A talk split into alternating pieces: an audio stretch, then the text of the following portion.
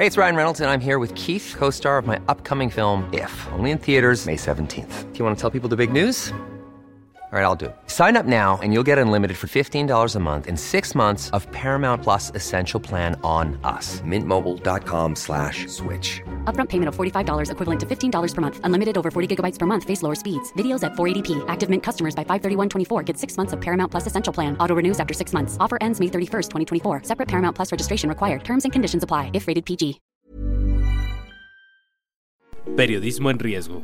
Una aproximación a las amenazas que nublan el quehacer informativo. Presentado por la Sociedad Interamericana de Prensa. Una producción de la Organización Editorial Mexicana. ¿Qué tal? Bienvenidos a una edición más de este podcast Periodismo en Riesgo, una emisión de la Sociedad Interamericana de Prensa para revisar el estado que guarda la libertad de expresión y el acceso a la información en todo nuestro continente. Yo soy Alejandro Jiménez y estaremos platicando el día de hoy con un personaje que se ha vuelto indispensable en las redacciones actuales y que sin embargo el puesto de editor de audiencias no existía como tal hasta hace poco en nuestros medios de comunicación. Es una responsabilidad relativamente nueva, pero estamos conscientes y aquí en este espacio lo hemos platicado en muchas ocasiones, están cambiando las audiencias, está cambiando las narrativas, está cambiando la forma en que se consumen los medios y una nueva generación de consumidores y de periodistas nos están dando la pauta hacia dónde tenemos que navegar los medios de comunicación. Es el caso de la periodista Airam Liscano, es editora audiencias en la Organización Editorial Mexicana. Sin embargo, su perfil hace que pueda ser editora de audiencia de cualquiera de nuestros medios en América Latina. Estas audiencias que eh, ahora son líquidas, son porosas, no tienen fidelidad o que los periodistas de la vieja generación estamos empezando a dejar de entender y que necesitamos comprender para que nuestro negocio sobreviva. Airam, muy buenas tardes y muchas gracias por acompañarnos el día de hoy. ¿Qué tal Alejandro? Buenas tardes. Muchas gracias por la invitación, por tenerme acá hoy. ¿Qué hace un editor de audiencias? Antes en los periódicos había jefes de información, eh, jefes de sección, ya más recientemente un editor web, redactores para la parte de internet, pero una editora de audiencias ¿qué hace? Mide las audiencias, las analiza, las estudia, las busca, establece estrategias. ¿Qué condensa tu trabajo? Todo eso es lo que dijiste y más. Pero sí, básicamente mi rol como editora de audiencia, que la verdad dentro de cada organización puede tener un nombre diferente o puede ser un rol compartido, tratamos de eso, de entender a nuestra audiencia digital, en este caso por supuesto, entender de dónde vienen, qué les interesa de nuestros productos, de nuestra oferta y cómo la podemos mejorar, cómo la podemos hacer más accesible, cómo podemos darles el tipo de información en los formatos que les gusta y que más consumen, cómo lo podemos mejorar la interacción que tenemos con nuestra audiencia y mejorar nuestro producto. A partir de analizar muchísimos datos, hoy en día afortunadamente existen muchísimos programas y muchísimas fuentes para tener acceso y para conocer a esta audiencia que consume nuestros productos web, que se inscribe en nuestros newsletters, que escuchan nuestros podcasts o que ven nuestros videos. Y eh, lo bueno del Internet siempre dicen que es que todo lo podemos medir.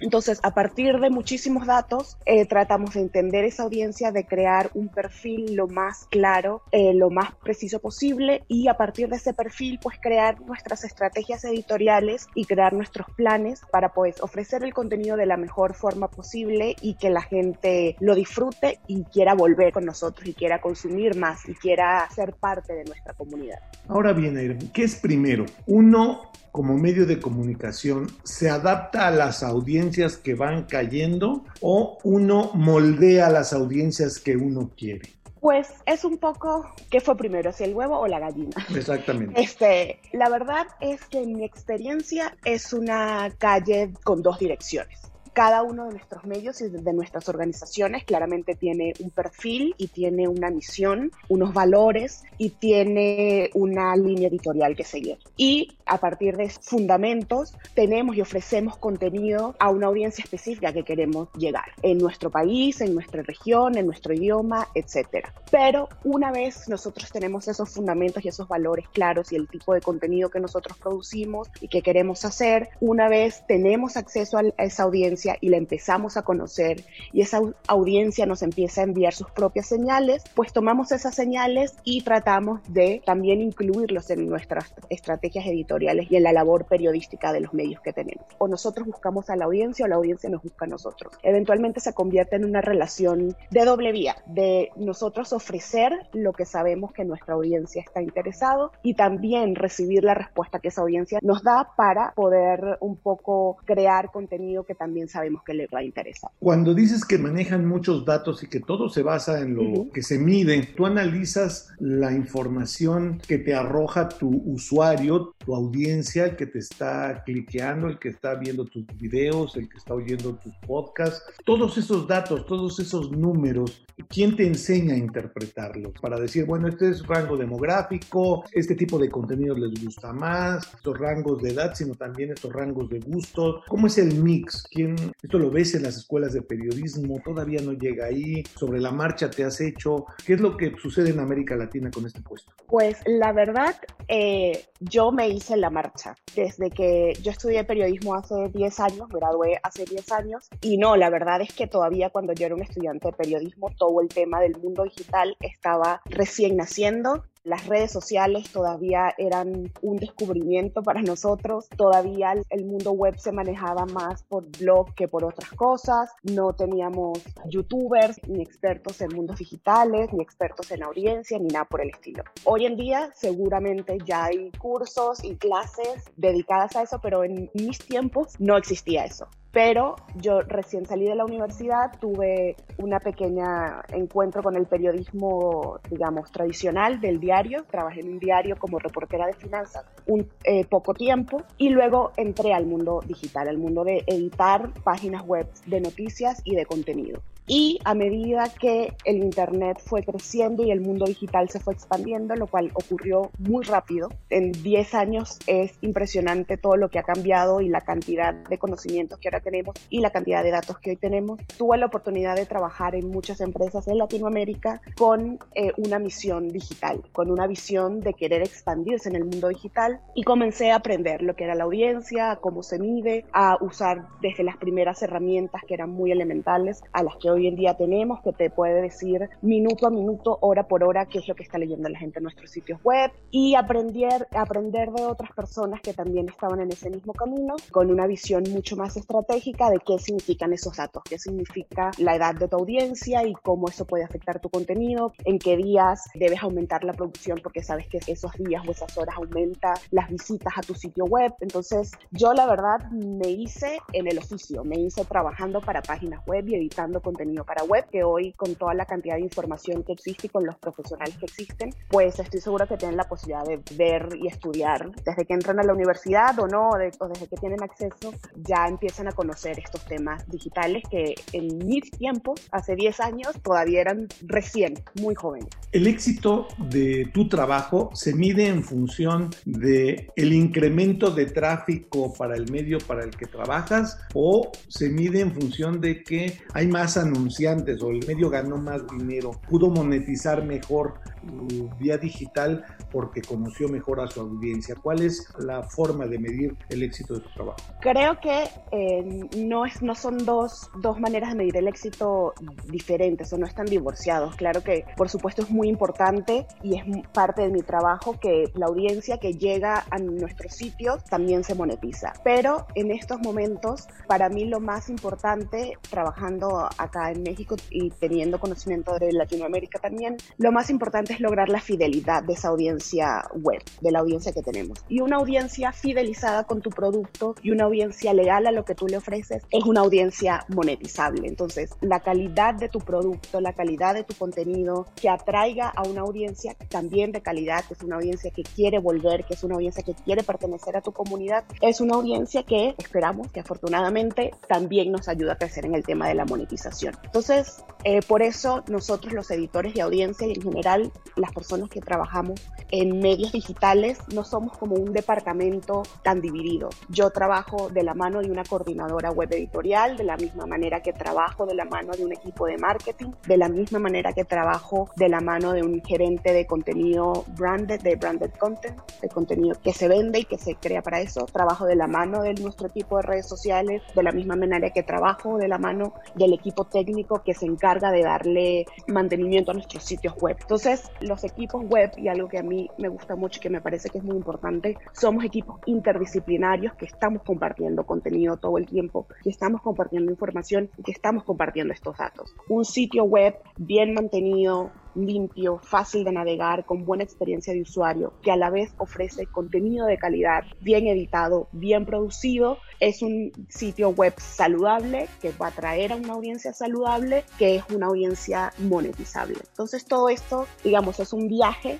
que parte desde un buen contenido y termina en, en buenos productos de monetización. Para mí la, el éxito lo mido en que este viaje del usuario sea lo más limpio y lo más fácil de transitar posible.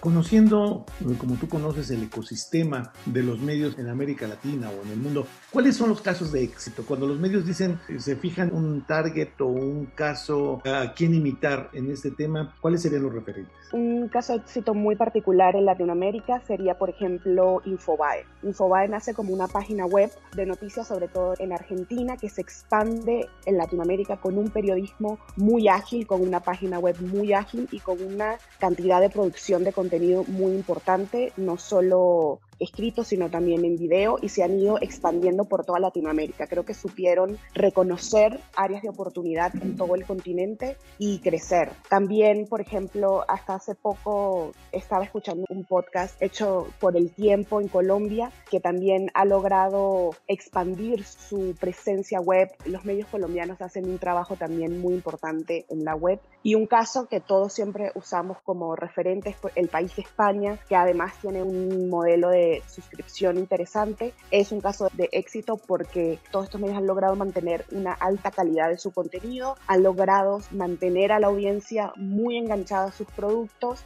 y han podido hacer que esa audiencia sea leal y vaya directamente a ellos a buscar su contenido. Una figura como la tuya en las nuevas redacciones ya es indispensable, ¿no? Antes, hasta hace poco no existía como tal, como dices tú, hace 10 años saliendo de la escuela no te enseñaron eso. Y sin embargo, estudiaste periodismo, es decir, no, no está desligado, no es un puesto tecnocrático de, data o, de simple análisis, sino que también vives de la información y tienes que identificarla. Eh, es decir, no es un puesto tecnócrata, sino es un puesto que maneja lo técnico con lo editorial. ¿Es así o tiene una más carga de uno que de otro? Totalmente, va de la mano totalmente con el contenido y las guías editoriales per se. Creo que todas las personas que trabajamos en medios y trabajamos con contenido y trabajamos con estrategias editoriales, tenemos que tener esa base educativa, formal o informar, también el interés propio de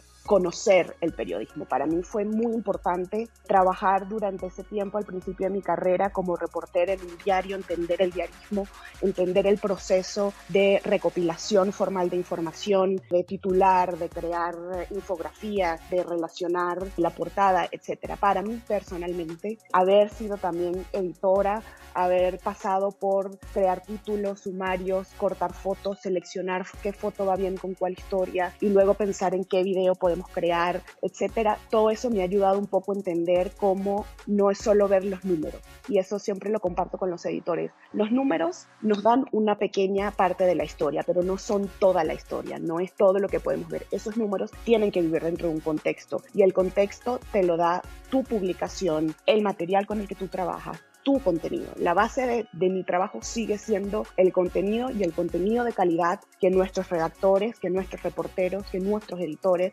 crean y acomodan para nuestra audiencia. Entonces, yo sí creo que es muy importante tratar estas posiciones no como algo meramente tecnócrata, ni mucho menos divorciado ni separado de la actividad periodística, porque seguimos siendo medios. Bien sea que imprimes un periódico o una revista o eres web creas videos solamente, seguimos trabajando con información verídica, con información veraz, con información verificable. Yo sí creo que hay que tener un fuerte interés por eh, los valores del periodismo y entender nuestro trabajo bajo la luz de esos valores periodísticos.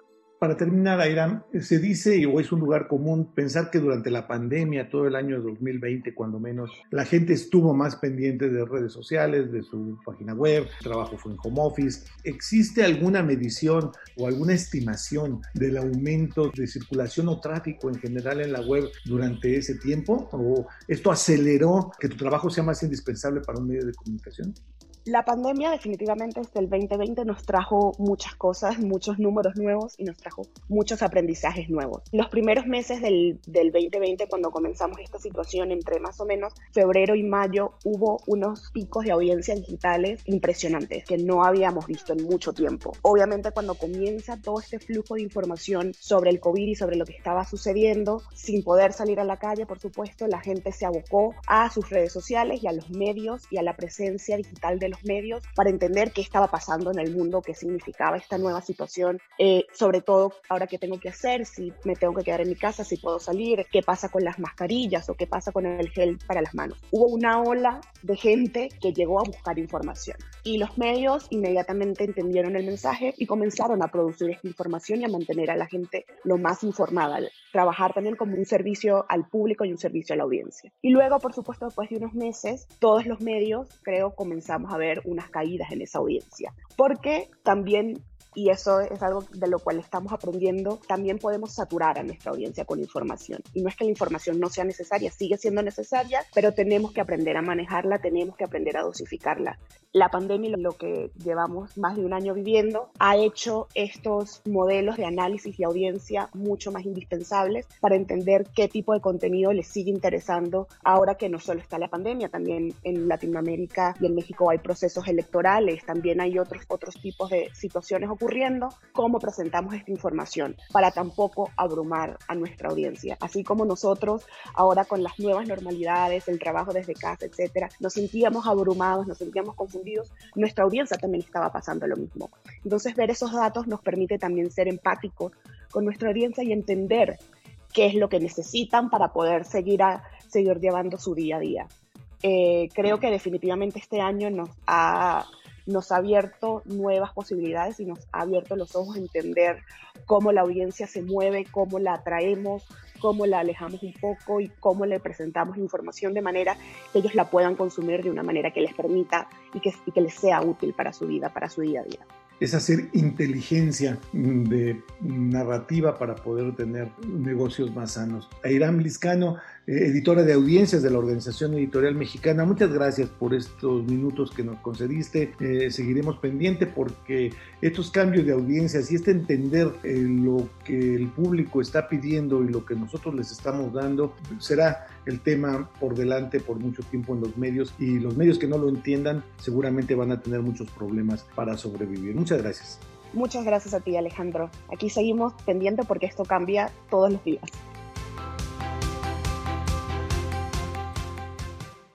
Y esa será la lucha del futuro para los medios de comunicación, que ya no estamos hablando aquí pues ni de impresos, ni de radio, ni de televisión, ni de portales. Últimamente todos somos generadores de contenido y todos iremos por audiencias de un modo u otro. Muchas gracias por habernos acompañado en esta edición de Periodismo en Riesgo, un podcast de la Sociedad Interamericana de Prensa, hecho en México, en la Organización Editorial Mexicana, donde también elaboramos otros podcasts, donde también tenemos mucha más oferta de eh, audiencia auditiva. Está, por ejemplo, el podcast de eh, Tras el Sueño Americano, podcast que se hace aquí en el norte del país, que lo hace todo el equipo de la Organización Editorial Mexicana para entender lo que está pasando en la frontera sur de Estados Unidos y en la frontera norte de México, que se ha vuelto un punto nodal y crítico de la situación migratoria en todo el mundo. Escúchelo y si usted tiene algún comentario, háganoslo saber por favor en, nuestro correo electrónico que es podcast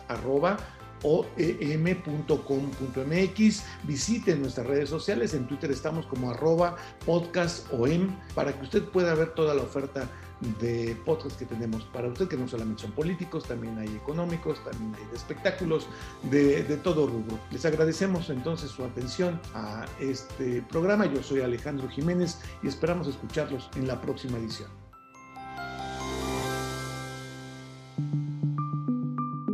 Esta es una producción de la Organización Editorial Mexicana.